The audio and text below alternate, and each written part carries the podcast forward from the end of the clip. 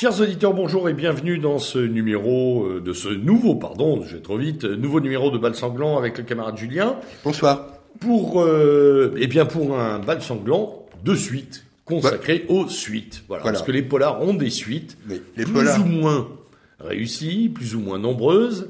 Mais euh, comme on l'avait évoqué dans une émission précédente à propos de Granger, d'ailleurs, on avait dit que c'était, même lui s'était mis à faire une suite. Tout à Eh bien, beaucoup d'auteurs euh, donnent suite, et parfois nombreuses, à leurs premiers ouvrages qui, quand ils sont des succès, euh, semblent, euh, de, manière assez ré- Alors- de, de- de manière assez répétitive, appeler des suites. Alors, Voilà. Personnellement, j'en profite, je suis un peu hostile aux suites. Oui. moment, hein. Bah, moi aussi, enfin bon, ça va dépendre, on va en parler. Il faut dire que la- les suites telles qu'on va les évoquer là, euh, c'est les suites d'un d'un genre bien particulier. C'est-à-dire que ce sont des suites où un certain nombre de personnages concourent à une intrigue qui se prolonge.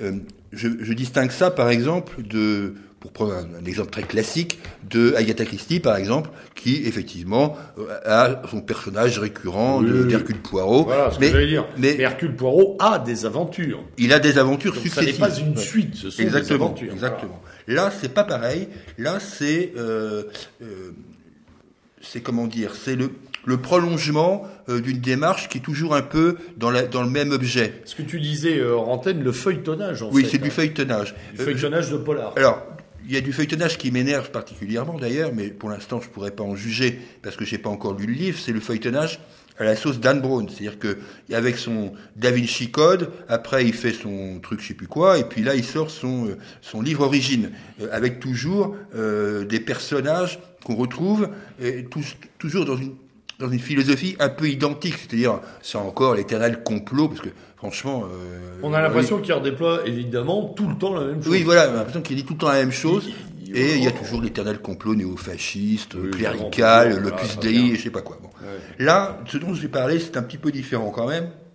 Je vais en parler d'une suite qui, qui m'a beaucoup plu, qui est euh, un- une trilogie. Euh, donc au moins c'est clair. Il y en a trois, il n'y en aura pas quatre, il n'y en aura pas six, il n'y en a que trois. Euh, c'est euh, une trilogie qui s'appelle euh, W3, euh, qui a été écrite par Nathalie, Hugues et Jérôme Camus. Nathalie Hugues et Jérôme Camus sont deux auteurs qui avaient eu leur, des, carri- des carrières de re- de- d'auteurs de, polars euh, séparées et qui, ont mis en commun leur talent, et pas que leur talent d'ailleurs, puisqu'ils sont devenus mari et femme au, fil, au fil du temps et peut-être des salons de romans policiers, je n'en sais rien. Ça ne me regarde pas. Euh, ils avaient été remarqués euh, par une première euh, tétralogie qui s'appelle Les Voix de l'ombre, qui a eu un énorme succès. Et là, ils ont donc fait euh, W3. W3, c'est l'histoire d'un certain nombre de personnes complètement foutraques. Alors, il y a tout. hein. Il y a, il y a le, des, des, nobles euh, qui, ont, que ça à foutre. Il y a euh, un, type qui, euh, qui crée un site de quasiment de délation de d'hommes politiques pour se pour en gros conjurer toute la misère du monde. Il y a il y a une femme qui est à moitié à moitié prostituée, mais on ne sait pas trop si elle est homme ou femme. Enfin, c'est un truc de personnage tout à fait tout à fait euh, étonnant, Baroque, ouais. tout à fait baroque. Et euh, tout ça, euh, tous ces gens-là se mettent ensemble au fil du temps euh, pour créer une radio, pour dénoncer les turpitudes du monde et surtout dénoncer deux choses qui, moi évidemment, m'ont interpellé, qui étaient d'abord dénoncer les médias et dénoncer ensuite parallèlement euh, tout ce qui avait trait à la pédophilie et à la pédocriminalité. Et euh, rien que ça, rare pour le souligner. Oui. Rien que ça, euh, déjà, ça me faisait plaisir, en des termes très euh, très violents.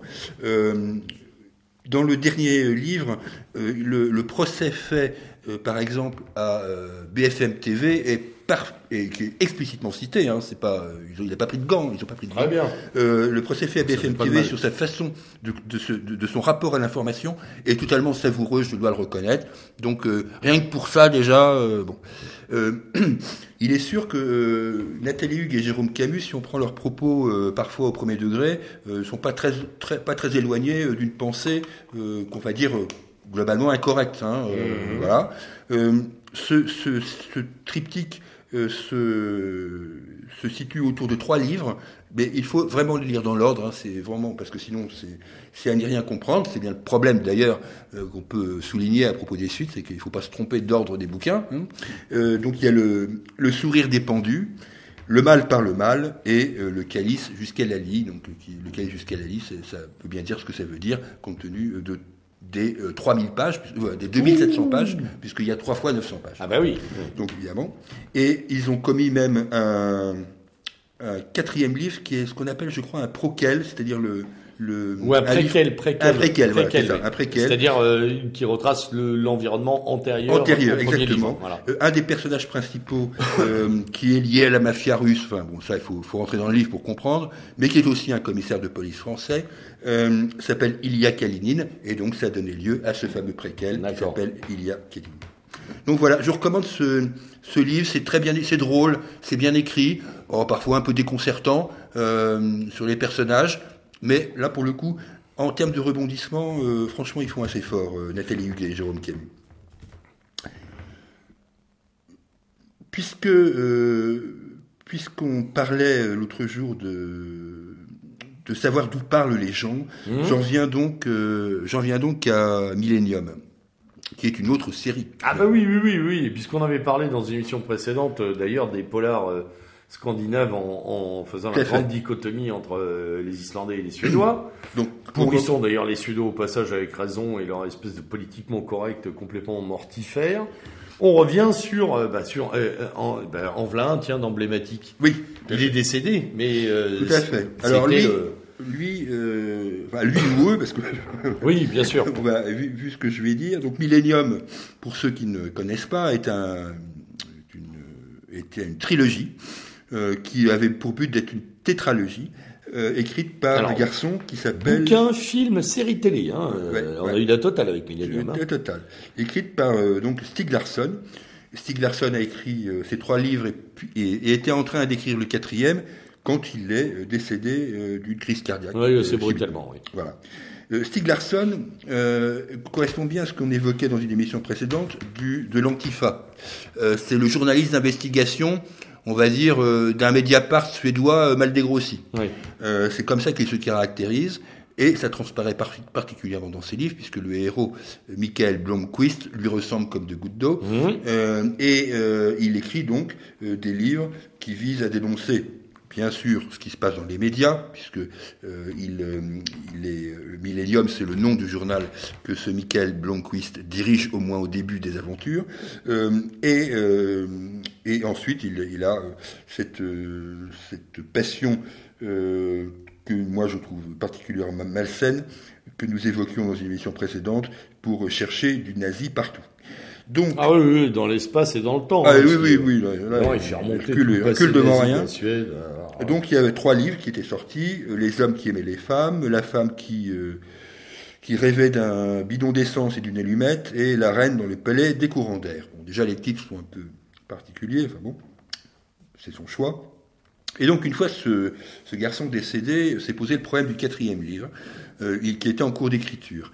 La, la veuve, je fais rapide, hein, la veuve de Stig Larsson, ouais, parce qu'il y a a eu empêché- des- il y a eu des suites judiciaires. oui, hein, euh, voilà. Euh, elle n'a pas voulu que cette que ce numéro 4 euh, soit terminé à partir de ce qu'avait écrit son défunt mari. Et donc, la, par contre, la maison d'édition a souhaité une suite qui a été confiée à un garçon qui s'appelle euh, Da- David Legenkrantz euh, et qui a donc écrit ce livre, euh, Ce qui ne me tue pas, sous-entendu, Ce qui ne me tue pas nous rend plus fort, donc avec les mêmes personnages avec la fameuse euh, Lisbeth euh, Cylinder, qui est une hackeuse de génie, euh, plus ou moins euh, bisexuelle, androgyne, enfin, euh, enfin, voilà, donc bien dans le profil, et, et qui d'ailleurs est l'héroïne du numéro 5 suivant, la fille qui rendait coup pour coup. Donc en gros, la maison d'édition suédoise a essayé de prolonger le filon, Bah hein, oui, rapide En dans conf- la popoche, hein. en confiant euh, ce- cette rédaction euh, de la suite à donc euh, la, Lager, Lagerkrantz, Lagerkrantz, oui, Lagerkrantz, qui avec pour principal titre d'honneur honorifique en Suède d'avoir été le biographe de Zlatan Ibrahimovic. Ouais. Ce qui était quand même, Ouais, euh, c'est une, quand même reconversion, pas rien. hein, euh, une reconversion tout à fait particulière. euh, il s'approche du Nobel. Bon, je dois reconnaître que euh, il a, il s'est, bon, on aime, on n'aime pas Millennium. euh, néanmoins, il a réussi quand même globalement à assez bien se fondre dans la plume de son prédécesseur, ce qui en fait, euh, ce qui en fait une suite à succès, mais avec évidemment euh, les travers que que j'évoquais pour euh, pour euh, Dan Brown et, et compagnie et tous ces petits camarades suédois, c'est qu'à un moment, ça devient un petit peu, un petit peu lassant.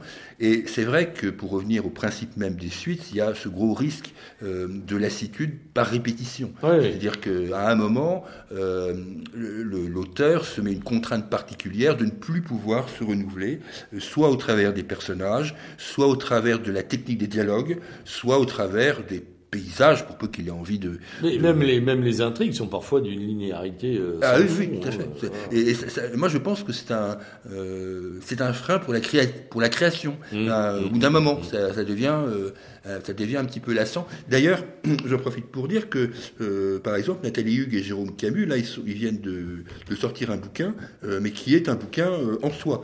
Là, qui vient de sortir, il y a quelques, je sais plus le nom, mais qui vient de sortir Oui, il ils jours. savent, ils savent briser les rythmes. Oui, Voilà. à un moment, faut arrêter. Peut-être pour autre recommencer. chose, euh, voilà. Mais Ouais. voilà, il y a un moment, ça devient, euh, euh, ça devient un peu pénible. Donc, donc euh, bien sûr, les suites, c'est un gros, un gros avantage euh, commercial, évidemment. Tout le monde l'a compris. hein. C'est confortable. C'est évidemment parce que quand on a commencé à lire un livre, euh, bah, s'il y a la suite, on va acheter la suite. Euh, on est tenté. hein. On sait ce que c'est avec les suites euh, des, des films également. hein, Oui, voilà. oui, oui. Et puis on voit ces livres sortir opportunément, Millennium comme origine, opportunément au mois d'octobre-novembre, c'est-à-dire là, c'est du, du pré-emballé pour Mm. les fêtes de fin d'année, Bien sûr, hein, les fêtes de. Noël. Donc, donc méfions-nous de ça. Il vaut mieux parfois tomber, euh, comme je l'ai dit pour un autre livre il y a quelques semaines, euh, sur le livre de Boissel, tomber sur une petite pépite que- qui est sortie Ouais, de nulle ouais. part. Euh, voilà. Et en plus, on aide au renouvellement par la Voilà. pépite. Exactement. Bon, ben, très bien. Alors, Voilà. on, on- on va s'arrêter là. Oui. Euh, pour ce numéro, euh, qui en appelle évidemment d'autres, hein, on se retrouvera euh, dans quelques temps euh, pour. euh, on te laisse le temps de, Oui, bon, de il lire encore et du de matériel. relire. Voilà, hein, je sais qu'il y a toujours du matériel chez toi. euh, sur les, il y a des, toujours des tas de polars. Vous ne le voyez pas, chers auditeurs, mais il y a toujours des piles de polars à droite et à gauche chez le camarade Julien. Bon, merci beaucoup. Et puis, euh, donc évidemment, les références sur demande après Oui, oui, podcast bien sûr, d'émission, hein, comme d'habitude. De toute façon générale, si vous voulez poser une question, Voilà. Euh, normalement, vous allez sur le site et je répondrai. Hein. Voilà. Et si vous, si vous êtes attentif, vous avez déjà toutes les refs dans la discussion. Merci beaucoup Julien euh, et euh, chers auditeurs, euh, euh, passez un bon moment de lecture. À très bientôt. Au revoir. À bientôt.